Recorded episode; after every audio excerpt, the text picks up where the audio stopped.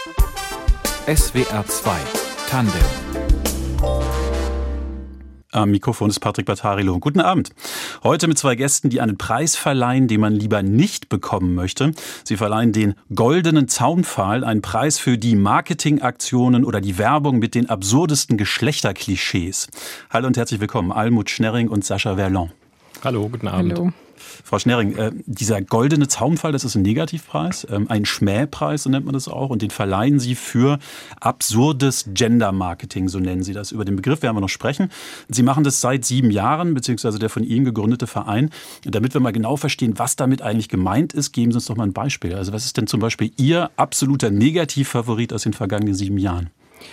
Also ich glaube, der Globus in pinker und blauer Version äh, symbolisiert so die ganze Misere, die geteilte Welt, die von den Erwachsenen vorsortiert wird, anstatt dass alles für alle da wäre. Also einmal kurz erklären, der Globus, das ist in der Werbung, taucht er auf in zwei Varianten. Eine Welt für die Mädchen, eine Welt für die Jungen oder die Männer und Frauen. Den gibt es tatsächlich in Pink zu kaufen und der pinke Globus hat auch pinkes Wasser, Ozeane und da schwimmt dann auch eine Meerjungfrau drin. Also ist alles so ein bisschen, das wollen Mädchen ja nicht genau, weil, ähm, weil man weiß es nicht, da rufen eben schon die Klischees.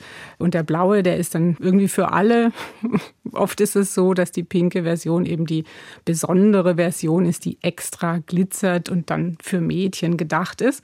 Und das klappt aber offenbar nicht ohne Stereotype. Äh, Sascha Vernon, ist das auch Ihr Favorit, die beiden Globen? Ich erinnere mich jetzt gerade noch an äh, zwei Bibeln. Eine Bibel für Männer und eine Bibel für Frauen. Die eine in schönem äh, rosa-pinken Blumenmuster, die andere mit so einer Metalloptik.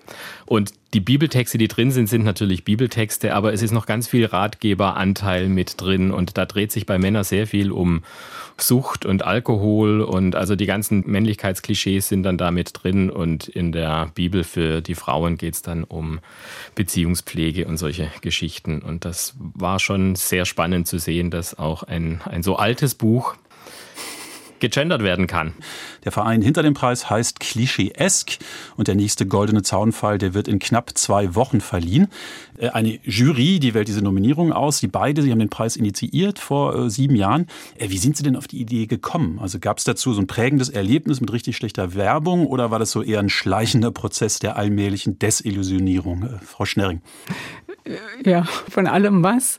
Wir haben gesammelt. Wir haben ja das Buch Die Rosa-Hellblau-Falle geschrieben und waren damals mit dem Thema noch so ein bisschen allein. Aber als das Buch draußen war und wir auf Social Media darüber geschrieben haben, haben sich erfreulicherweise ganz viele Leute bei uns gemeldet. Und das hat auch nicht aufgehört, dass die uns Beispiele schicken, was ihnen so begegnet an Werbung, aber auch so Anekdoten aus dem Alltag, wo es um Klischees geht.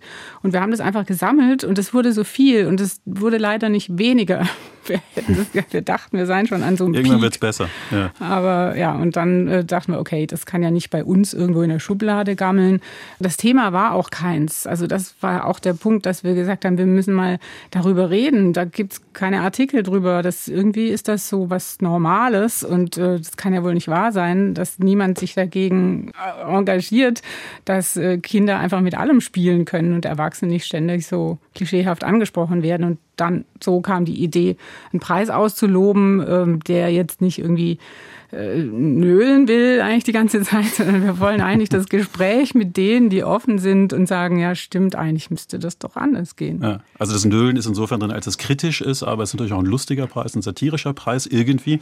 Das Buch, das Sie gerade angesprochen haben, die rosa hellblau falle über das sprechen wir noch. Das ist ein Buch, das Sie über, über Kindheit geschrieben haben mit Geschlechterklischees. Jetzt sprechen wir erstmal über diese Auszeichnung, den Goldenen Zaumpfahl. Die will auf, Zitat, absurdes Gender-Marketing hinweisen. Vielleicht können wir einfach mal kurz definieren, was das eigentlich genau bedeutet, Gender-Marketing. Ich stelle die Frage jetzt mal Ihnen, Herr Verlon, in der Hoffnung, dass ich mit der Verteilung meiner Fragen nicht auch gleich Klischees bediene. Also erst die Einstiegsfrage zu den Gefühlen an die Frau und dann die Definitionsfrage an den Mann.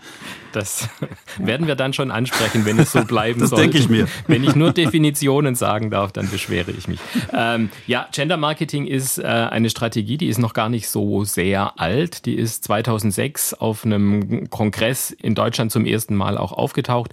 Ist die Idee, dass man eben die Zielgruppe, die Menschen oder die Kinder eben nicht als Kinder oder Menschen anspricht, sondern dass man sie unterteilt und nämlich nach Geschlecht. Also entweder als Frauen oder als Männer oder als Jungen oder als Mädchen anspricht. Und egal was das äh, Bundesverfassungsgericht und wie der allgemeine Diskurs ist, es gibt in der Werbewelt tatsächlich einfach auch nur diese zwei Schubladen. Ja, jetzt könnte man doch erstmal sagen, das ist was Gutes, oder? Es gibt zwei Schubladen, in die vielleicht Menschen auch gerne hinein möchten, weil sie das Gefühl haben, es entspricht ihren Bedürfnissen. Also wenn meine Tochter zum Beispiel das rosa Kleid wählt, dann weil sie das vielleicht möchte. Ja, und dann kommen wir in diese, in diese politische Sozialisationsdebatte auch rein. Was ist denn dieser Wunsch eines jungen Mädchens, dieses rosa Kleid zu tragen? Das ist natürlich etwas, was sie immer sieht und was sie immer mit sich als Mädchen und mit ihrer Gruppe der Mädchen assoziiert. Da ist dann also die Frage zu stellen, ist das wirklich der individuelle Wunsch dieses Mädchens oder ist es nicht nur das Bedürfnis, Teil dieser Gruppe zu sein? Und je mehr Gender Marketing eben dann ab 2006 in der Werbung, in den, in den Filmen, Filmen etc. zu sehen war, desto stärker wird diese Gruppe dann auch über zum Beispiel jetzt das rosa Kleid geformt und dann ziehe ich als junges Mädchen ein rosa Kleid an, damit ich nämlich dazugehöre, mhm. damit ich normal bin und nicht, was hast denn du an? Äh, bist du ein Mädchen oder bist du ein Junge? Das wollen Kinder ja nicht, sondern sie wollen dazugehören und dann übernehmen sie die Attribute, die wir als Erwachsenenwelt oder in dem Fall eben als Werbewelt ihnen als das gehört zu dir und zu deiner Gruppe vermitteln. Sie verleihen am 13.11. Ihren Negativpreis, den Goldenen Zaubenfall. Da haben Sie über 200 Einreichungen bekommen.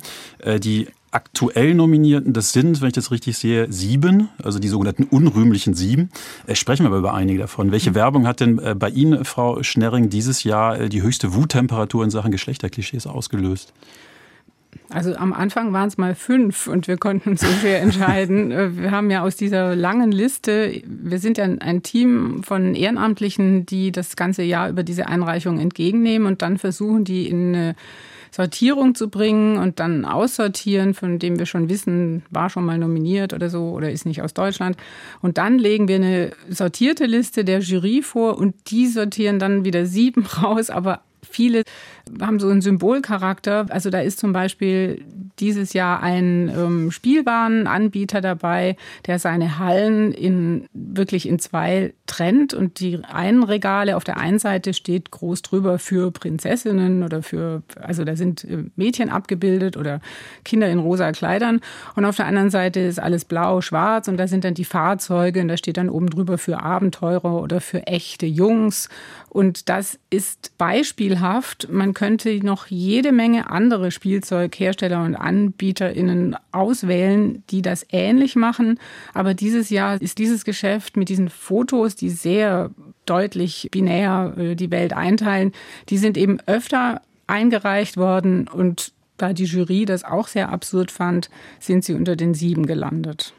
Ich fand eine äh, Werbung sehr eindrücklich ähm, in ihrer Liste. Das ist eine WC-Werbung.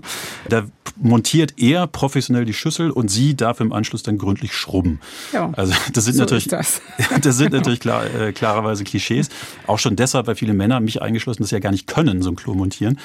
Was würden Sie denn sagen, sind so ganz gängige Stereotype in der Werbung? Was sind so die häufigsten Geschlechterklischees? Ich dachte jetzt, Sie sagen, Sie können es nicht putzen. das ist ja auch mal so ein Ding. Also Meine Partnerin hört zu, also sowas darf ich ja nicht sagen. Autsch. Ja, ähm, also da haben wir in dem Fall zum Beispiel haben wir auch schon Antwort bekommen. Also wir würden das ganz falsch verstehen. Das ist so häufigste Antwort der Firmen.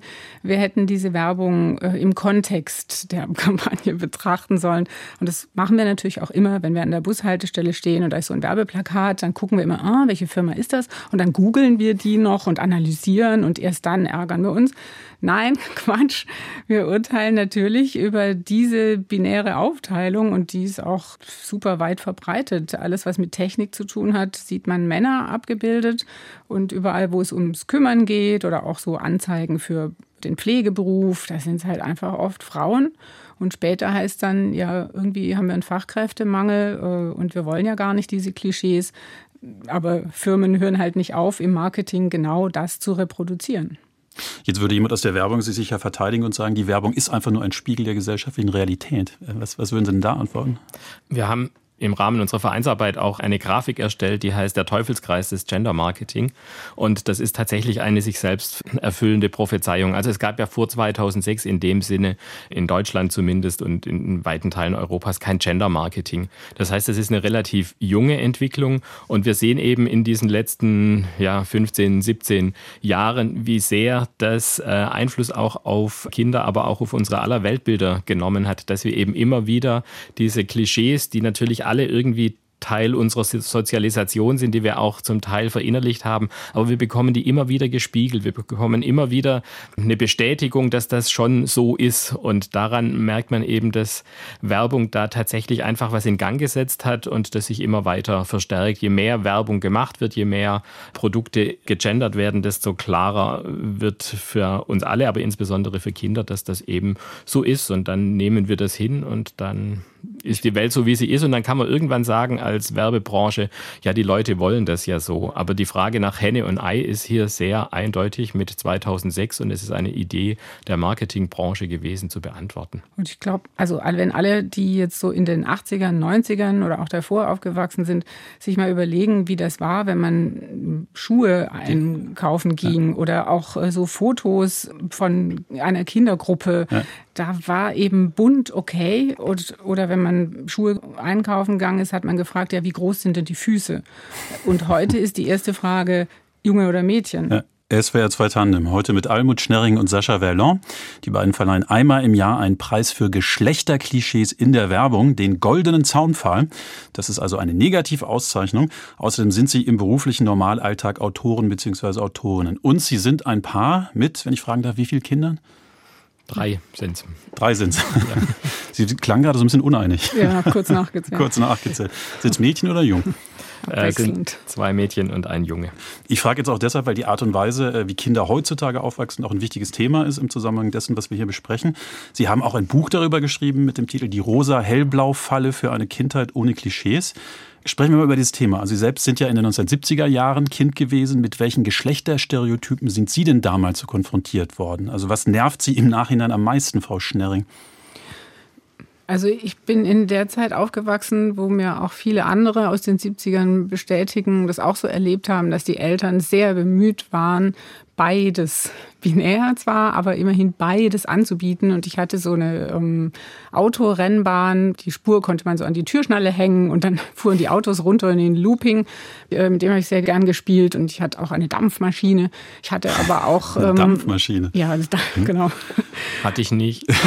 Hätte ich auch gerne gehabt. Ja. Und äh, die Puppenabteilung auch. Also meine Eltern haben, glaube ich, versucht, im Spielzeug und so das schon alles anzubieten, aber sie haben nicht so reflektiert über ihr eigenes eigenes Vorbild oder hatten auch nicht die Chance, das äh, über Bord zu werfen. Und auch so Sprüche, Kommentare, was Jungs machen, was ein richtiges Mädchen ausmacht. Das hat natürlich meinen Alltag begleitet, ähm, so wie das leider heute immer noch ist. Ja, jetzt sagen Sie schon, heute immer noch so ist. Äh, Herr Vellon, wie erleben Sie es denn heute? Also wenn Sie jetzt auch an die eigenen Kinder denken, wie die aufgewachsen sind, haben Sie das Gefühl, das ist ähm, also ich, schlechter geworden? So klingt es jetzt fast so ein bisschen durch. Ich würde gerne noch ergänzen, dass es bei mir mehr ein Fehlen ist. Also dieser ganze Sorgebereich, Kochen, Haushalt etc., das ist uns Jungs in den 70er Jahren natürlich auch nicht nahegelegt und beigebracht äh, worden, sondern es ist sehr stark. Also ich habe eine Schwester auch sehr stark natürlich auf Mädchen, die äh, dann über Bildung äh, und berufliche Aussichten Unabhängigkeit erlangen sollten. Da hat man einfach uns Jungs, ja, es war ja auch schön, vergessen, da uns mit in die Familienarbeit einzubeziehen. Was ich tatsächlich aber verändert hat in den letzten Jahren, ist, dass sich diese Schubladen sehr, sehr stark wieder verengt haben. Also es war so eine gewisse Freiheit 70er, 80er, auch die 90er Jahre und durch Social Media, wo die Algorithmen ja auch sehr stark nach Geschlecht trennen. Also eine gute Übung in der Familie ist einfach mal die Smartphones zu tauschen und zu gucken, was in den Vorschlagslisten der Geschwister anderen Geschlechts zum Beispiel oder auch der Eltern drin ist. Ähm, solche Formate wie Germany's Next Topmodel ist dazugekommen, was zu einer ganz starken Verengung geführt hat, was Weiblichkeit angeht. Ähm, also da sind ein paar Sachen einfach zum Gender Marketing hinzugekommen und passiert, wo man sagen muss, es gab nie eine Generation, die so stark mit Rollenbildern, mit Vorgaben und mit Klischees konfrontiert war wie die Generation jetzt heute. Um mal so ein bisschen das Spielfeld abzustecken. Also wir reden ja gerade über ähm, soziale Prägung, also das, was einprasselt auf uns, wenn wir aufwachsen in, in dieser Gesellschaft oder auf unsere Kinder. Ähm, wie ist es denn mit dem anderen Pol, also biologische Prägung? Wenn ich mir meine Tochter anschaue, als die so vier, fünf war, ähm, da hat, also auch wirklich zu meinem großen Schrecken, waren alle Mädchen in ihrer Kita-Gruppe äh, zum Karneval als Prinzessinnen verkleidet. Irgendwann denkt man aber auch, vielleicht ist da ja irgendwas anderes dahinter. Ne? Also vielleicht gibt es auch so einen inneren Impuls, eine bestimmte Phase zumindest zu durchschreiten, wo dann eben die Jungs die Dinosaurier brauchen und die Mädchen die Prinzessinnen. Ist das einfach totaler Quatsch, ähm, dieser Elternreflex? Also das hatte Sascha vorhin auch schon angesprochen, dass das Thema Dazugehören ein ganz wichtiges ist. Und wenn überall die Bilder präsent sind, die vermitteln, was ein richtiges Mädchen ausmacht und dort immer Pink und Glitzer mit drauf ist. Also man kann ja kein Kleidungsstück in der Mädchenabteilung kaufen, wo nicht irgendwo da noch ein rosa Schmetterling am Saum drauf. Also das ist so durch die Werbung reingedrückt in diese Mädchenwelt und andersherum für Jungs komplett tabu. Also wirklich schwierig, äh, als Junge ein rosa Shirt zu wollen oder sich als Prinzessin verkleiden zu wollen. Das ist ja nicht mal an Karneval funktioniert das, obwohl es, wo es um Rollenwechsel geht. Deshalb, ähm, ich weiß nicht, ob die Frage nach dem, also Unterschiede hin oder her. Die Frage ist dieses Zurückschauen, wo kommt es her und ist das nicht genetisch mhm. und muss das nicht so? Da fehlt mir oft der Blick auf die ersten ein, zwei Jahre. Das fängt nämlich schon ab Tag eins an, dass wir von Kindern unterschiedliches erwarten und die sind ja nicht blöd. Die lernen das auch, wenn sie noch nicht sprechen können und nicht lesen können, kriegen sie mit, wie diese Welt Jungs und Mädchen, Männer und Frauen definiert und da wollen sie reinwachsen. Das ist ja ihre Aufgabe quasi und sie schauen sie sich von den den Großen ab. Also das passiert schon sehr viel früher. Und wenn man mit drei dann das Gefühl hat, oh, das Kind möchte immer nur rosa, dann hat es halt auch schon drei Jahre lang äh, verinnerlicht, wie das alles funktioniert. Und auf der anderen Seite fehlt mir der Punkt, ähm, da wird es Unterschiede geben, natürlich. Aber die Frage ist, wo wollen wir denn hin damit? Also wenn wir jetzt uns einig wären, dass alle Jungs unbedingt immer ein Auto brauchen äh, und das ganz toll finden, die auseinanderzuschrauben und Technik ist für Jungs, müssen wir genau das dann auch weiter fördern, weil Jungs das dann auch in Fülle brauchen, bis sie groß sind und einen Beruf wählen? Oder könnte man nicht genau andersrum sagen, das können sie ja schon. Wie wäre es, wenn wir das ergänzen, was zu kurz kommt? Wie haben Sie es denn ganz konkret gemacht? Also Sie beiden mit Ihren Kindern, um so ein bisschen rauszukommen aus dem, was Sie als rosa-hellblau-Falle beschreiben? Also das Erste, was wir gemacht haben, ist, dass wir uns die Erwerbsarbeit und die Familienarbeit 50-50 äh, geteilt haben. Wir haben da von Anfang an drauf geachtet, dass wir beide da sind, dass wir abwechselnd da sind, dass wir beide Tätigkeiten im Haushalt übernehmen, kochen etc., aber auch am Fahrrad rumschrauben. Das ist das eine, was wir eben machen können als als Vorbilder. Also uns selber auch zu hinterfragen, warum lege ich den Schraubenzieher so schnell aus der Hand und lasse das lieber jemand anders machen oder warum tue ich im Haushalt so, als ob ich zwei linke Hände hätte. Das ist das eine. Und wir haben dann aber relativ schnell gemerkt, dass, äh, also ich übernehme den ganzen Lebensmittel, Kochen, Haushaltsbereich also den Haushaltsbereich.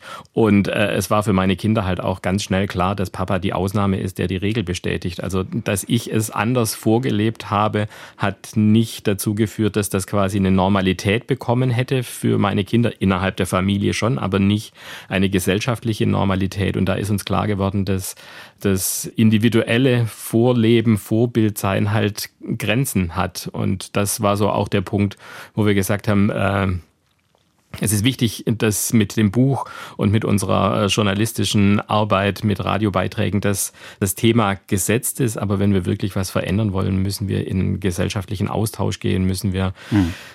Ja, wir, wir unter anderem mit dem Verein machen. Ja. Haben Sie denn Ihren Kindern auch mal ähm, gesagt, also den Jungs, die müssen jetzt mal rosa anziehen und den Mädchen müssen mal blau anziehen? Oder so in diese Richtung, die auch so ein bisschen hm. gepusht? Also genau das ja nicht, weil Kinder hm. kann ja nicht sein, dass die jetzt das ausbaden müssen, was die Erwachsenen nicht hinbekommen. Also wir haben auch nicht die Barbie verboten oder den äh, Sohn jetzt äh, zum Tanzen gezwungen. Das macht überhaupt keinen Sinn. Das jetzt auch, uns geht ja auch nicht darum, ja. alles jetzt 180 Grad zu wenden, aber wir haben, versuchen halt bis heute im Gespräch über das Thema zu bleiben, zu zeigen, wo äh, enge Normen wirken und äh, wir stellen viele Fragen, ob das, was gerade passiert, ob sie das wirklich so wollen oder ob sie sich anpassen und wie wichtig ist Anpassen Also alles anbieten, eine bunte Welt anbieten und nicht vorsortieren. Ja, es ändert sich ja manchmal auch sehr schnell. Meine Tochter zieht zum Beispiel keine rosa Sachen mehr an, sondern blaue Sachen und Jeans. Ja, wird dann abgelöst von Schwarz und Weiß in der weiterführenden. das kommt dann. Okay, die nächste Phase. Äh, sie beide, sie setzen sich nicht nur aktiv gegen Rollenklischees ein, Almut Schneering und Sascha Verlan, sondern auch gegen Ungerechtigkeit zwischen den Geschlechtern, also was die so, die sogenannte Care-Arbeit angeht. Alles, was Fürsorge ist, zum Beispiel sich um die Kinder kümmern oder auch wenn die Eltern mal krank sind, sich um die kümmern. Äh, sie beide sind ein Paar und Sie haben auch schon so ein bisschen erzählt, Herr Verlan, dass Sie auch ähm, eigentlich das versuchen, gerecht aufzuteilen ähm, untereinander. Also kochen, putzen, alles, was so ansteht. Ist das ähm, von Anfang an immer so gewesen oder war es auch ein langer Aushandlungsprozess, ähm, Frau Schnerring? da frage ich mal die Frau. Also wir sind da zusammen, wir sind schon sehr lange zusammen und sind da reingewachsen und haben ja Aushandlungen. Ohne Gespräch geht es definitiv nicht. Ich glaube, wenn man sich nicht drum kümmert, dann rutscht man in alte Muster. Wenn Krisen kommen, wenn es schnell gehen muss, dann greift man auf alte Muster zurück. Also da wir freiberuflich im selben Journalistinnenbüro arbeiten und niemand uns irgendwie Arbeit zuweist, sondern wir das selber tun, waren wir in der privilegierten Situation, das von jetzt auf gleich umsetzen zu können. Herr Wellon, was ist Ihnen denn am schwersten gefallen? Also welchen Beitrag Sie da geleistet haben? Das Kochen, das klang vorhin ganz selbstverständlich und, und auch mit Vergnügen verbunden? Ja, definitiv. Also das Erste ist ja die Care-Arbeit an sich erstmal zu übernehmen und zwar zu sehen und dann auch zu sehen. Aber wenn man sie mal übernimmt, dann sieht man sie auch sehr schnell. Das heißt, kochen zum Beispiel oder einkaufen gehen. Und der nächste Schritt ist ja, dass wir die sogenannte Mental Load auch mit in den Blick nehmen. Das ist alles, was mit der Verantwortung und Organisation zu tun hat. Ein Beispiel ist, wenn ich äh, den Einkaufszettel abarbeite, den meine Frau mir geschrieben hat, dann mache ich natürlich diese Care-Arbeit, nämlich einkaufen gehen, aber ich habe die Verantwortung gar nicht übernommen und ich habe auch nicht das Vorausplanen übernommen, dass ja mit diesem Einkauf dann auch bestimmte Mahlzeiten, Gerichte etc. verbunden sind. Und das ist der zweite Schritt, äh, der vielen schon schwerer fällt, eben, dass man mit der Care-Arbeit auch die Verantwortung und die Voraussicht und die Vorausplanung mit übernimmt. Und auch das habe ich noch relativ gut. Ja, also das Anpassungsprozesse ja. ist klar, aber das habe ich hingekriegt. Der nächste Punkt ist dann, da geht es dann um, um emotionale Arbeit, heißt der Fachbegriff dazu, also um das Emotionale. Wann führen wir welche Gespräche? Kinder kommen in die Pubertät oder, oder kommen in, in die erste Klasse und wie, wie geht man mit Ängsten um? Also wie geht man mit den Kindern, aber auch insgesamt als Paar und mit äh, der sonstigen Familie, mit Nachbarinnen um? Und dieser ganze emotionale Bereich, da ist mir dann wirklich klar geworden, wie stark und wie tief auch diese klassisch männliche Prägung in mir steckt, wobei ich davor immer so stolz war, so und ich koche doch und ich mache doch Haushalt und ich bin für die Kinder da.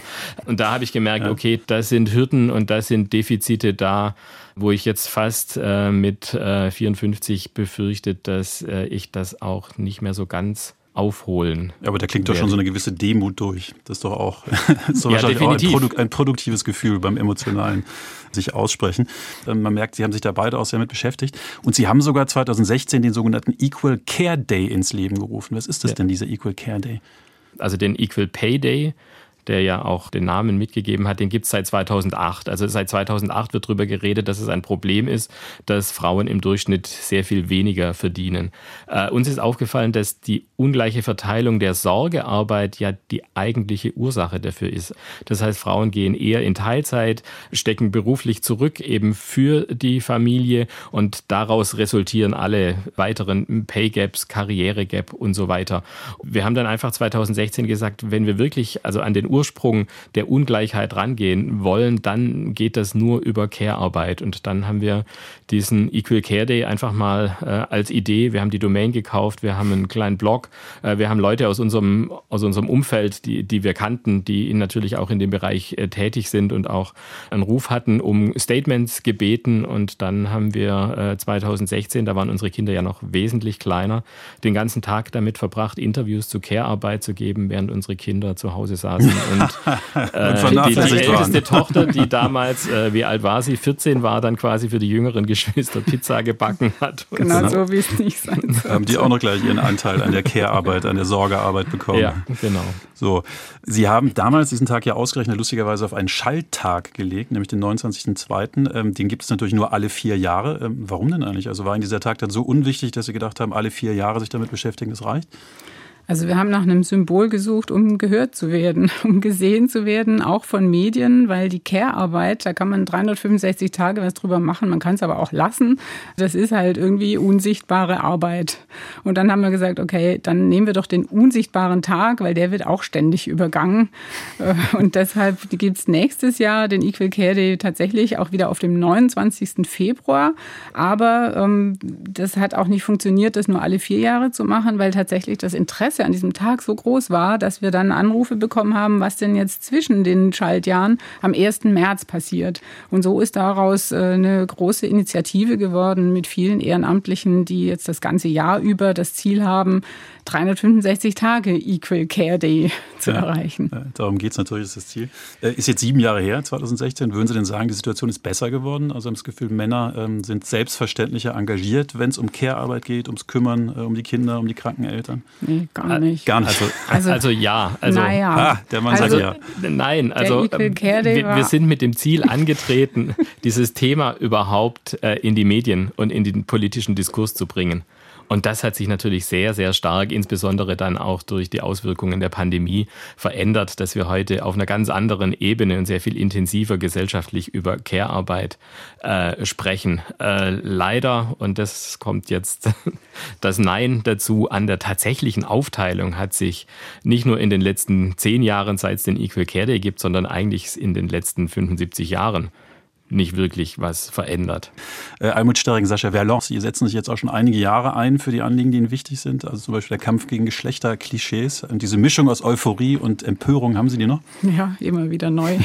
Das liefern uns ja immer wieder Firmen auch Anlass und Momente genug, dass wenn einen das Thema, wenn man es einmal auf dem Schirm hat, lässt es einen irgendwie auch nicht mehr los.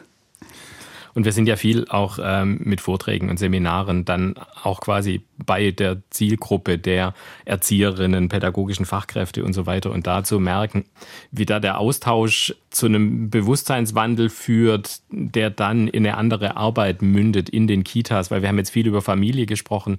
Äh, die ganzen Bildungsinstitutionen kommen natürlich auch noch dazu. Und was wir in der Familie anfangen können und zu Teilen ja auch nur leisten können, muss eben fortgeführt werden in den Kitas und in den Grundschulen und damit den äh, zuständigen Fachkräften im Austausch zu sein und zu merken, da ist auch ein Bewusstseinswandel gerade am Entstehen.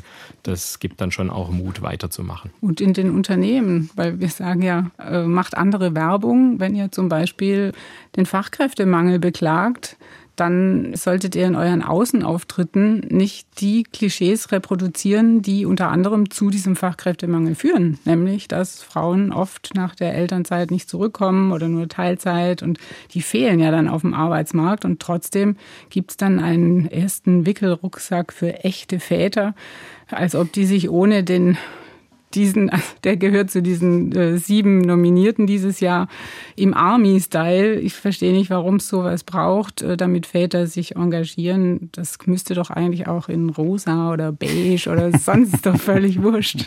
Hauptsache, sie sehen ihre Kinder mehr. SWR 2 Tandem, heute mit Almut Schnerring und Sascha Verlon. Die beiden verleihen einmal im Jahr einen Preis für Geschlechterklischees in der Werbung und im Marketing, den Goldenen Zaunpfahl. Almut Schnerring und Sascha Verlon, dieser Negativpreis, der Goldene Zaunpfahl, der wird Mitte November verliehen. Alle Nominierten, die werden ja auch persönlich eingeladen. Kommen die eigentlich wirklich? Die werden da doch vorgeführt, oder? Also bisher ist äh, noch niemand ah, gekommen. Okay, die bitte. Aber es gibt in der ersten Reihe, ja. also das ist im Kabaretttheater Distel in Berlin am 13. Äh, November, da ist Platz äh, für alle Nominierten. Die werden auch tatsächlich angeschrieben. Und äh, also so die Entwicklung des Preises, am Anfang haben die einfach versucht, uns komplett zu ignorieren. Da gab es kein Statement dazu, da gab es gar nichts. Wir hatten im ersten Jahr das Glück, dass der Spiegel äh, quasi äh, Nachmittag, Freitagnachmittags, da war die Verleihung am, an einem Freitag, Freitagnachmittags alle Firmen angeschrieben hat, die nominiert waren. Da haben die Firmen dann schon reagiert, aber auf uns haben sie erstmal nicht reagiert. Und jetzt äh, haben wir, glaube ich, von allen tatsächlich auch eine Reaktion inzwischen bekommen, mhm. die uns natürlich vorwerfen, dass wir die Kampagne, wie äh, Geberit Almut hatte das gerade schon gesagt, gesagt, dass wir es nicht wirklich verstehen würden und äh, dass sie ja eigentlich doch zu den Guten gehören, aber äh, also erklären das dann oder das, was wir, äh, was wir jetzt äh, moniert haben, das sei ja ein Auslaufprodukt und das würde es ja bald gar nicht mehr geben. Also inzwischen sind die Unternehmen tatsächlich in einem Dialog mit uns und genau darum geht's ja, dass wir Argumente austauschen können, damit auf der einen Seite natürlich dieses, Sie hatten das auch schon angesprochen am Anfang, dieses Umsatz- und Gewinnargument natürlich im Raum immer steht, dass aber auf der anderen Seite eine gesellschaftliche äh, Verantwortung steht, die sie ja viele der Unternehmen in ihren Codes of Conduct oder selbst äh, Erklärungen dann immer hochhalten, ähm, ja. dass das eben auf der anderen Seite auch da ist. Und da muss man Ausgleich finden. Und deshalb machen wir den Preis, deshalb gehen wir in den Kontakt zu den Unternehmen, dass da gesamtgesellschaftlich was passiert. Weil weder wir als Verbraucherinnen noch die Unternehmen werden das für sich lösen können, sondern das ist Aufgabe von uns allen.